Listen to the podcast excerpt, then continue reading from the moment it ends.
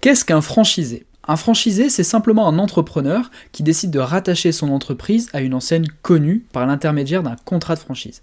Potentiellement, n'importe qui peut devenir franchisé. Vous pourriez ouvrir un Picard, un Subway, un Burger King ou encore un Cheap Coiffure par exemple. Après, en réalité, il existe une sélection, déjà de par votre rapport financier et votre expérience, mais pour moi, ce qui fait vraiment la différence, c'est votre personnalité, votre motivation et la cohérence de votre projet.